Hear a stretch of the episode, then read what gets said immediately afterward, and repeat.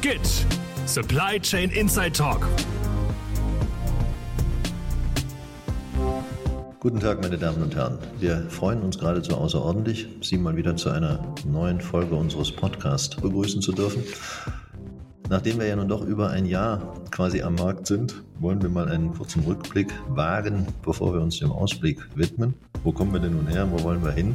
Unser Ziel, als wir anfingen, war es ja immer, dass wir neue, vornehmlich digitale Werkzeuge zum Einsatz in der Logistik vorstellen und beleuchten wollen und dabei eigentlich immer wieder die gleichen drei Fragen zugrunde legen wollten. Was ist denn am Markt verfügbar?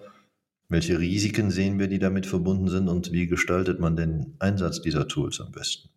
Angefangen haben wir mit der Betrachtung solch einzelner Tools wie dem Control Tower oder auch ETA-Tools, aber letztlich dann auch der Möglichkeit zum Einsatz und Nutzen von sogenannter Big Data, was ja schon als Begriff ziemlich diffus ist.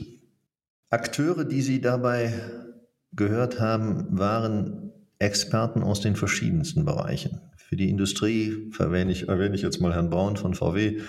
Aus dem Bereich Handel kam der Herr Inderbizin von der Migros dazu. Die Dienstleister waren unter anderem von Herrn Tömmes von der Transoflex vertreten. Und für die wissenschaftliche Seite sprach zum Beispiel Herr Professor Otto von der Technischen Universität in Dortmund. Jetzt geht es aber nun darum, Ihnen mal kurz den Plan dessen vorzustellen, was wir in 2022 Ihnen anbieten wollen und dafür begrüße ich herzlich meine Mitmoderatoren Volker Möller und Wolfgang Stölze. Volker, was kommt denn nun auf die Hörer zu? Ja, inhaltlich wollen wir in den nächsten Folgen die Treiber und die Herausforderungen eines äh, mittelständischen Logistikdienstleisters bei der Entwicklung, vor allem aber auch bei der Umsetzung äh, einer digitalen Roadmap beschreiben und die Erkenntnisse daraus als Schablone für Digitalisierungsprojekte verwendbar machen. Dabei werden wir Technologie, Wirtschaft, Praxiserfahrung und rechtliche Rahmenbedingungen betrachten und quasi einen 360-Grad-Blick ermöglichen. 360-Grad-Blick äh, bedeutet, dass wir nicht nur den Blick des Logistikdienstleisters annehmen, wir schauen auch durch die Brille des Software- und Diensteanbieters und machen auf teilweise unterschiedliche Sichtweisen aufmerksam. Und ebenso vergleichen wir die Lösungsansätze von Startups mit Lösungsansätzen von etablierten Unternehmen um ein bisschen eine Entscheidungshilfe zu bringen, welcher Ansatz in den jeweiligen Projekten der richtige ist. Und äh, daraus ergeben sich natürlich dann immer ganz viele Fragen in den Projekten und dazu kann auch der Wolfgang ein bisschen mehr erzählen.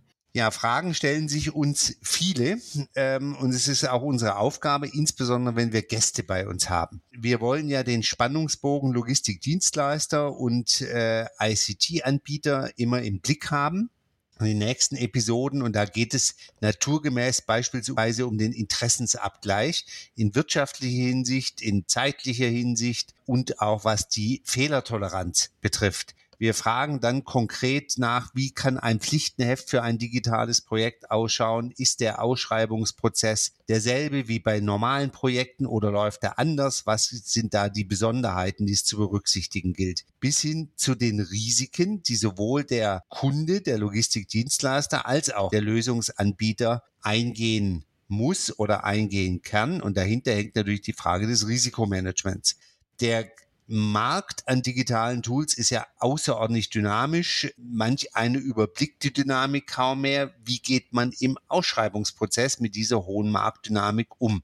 Ganz wichtig sind Bottlenecks bei Kapazitäten im ICT-Bereich, bei den Business Units, die dann mit der ICT arbeiten sollen. Will man Pionier sein? Muss man auch die Kapazitäten schnell bereitstellen können? Das sind teilweise Fragen, die auch strategisch zu beantworten sind, bis hin zu einem beherrschbaren Umsetzungsprozess. Mit welcher Fehlertoleranz geht man in die Umsetzung rein? Wen bindet man bei der Umsetzung mit ein? Welche Rolle spielt der ICT-Anbieter noch bei der Umsetzung? Und natürlich am Schluss immer die Frage, welche Fettnäpfe kennt man, welche sollte man vermeiden und was ist auf der anderen Seite unbedingt zu tun. Mit anderen Worten, Do's and Don'ts. Die sollten bekannt sein, genauso wie die Lessons learned aus den Erfahrungen abgeschlossener Projekten.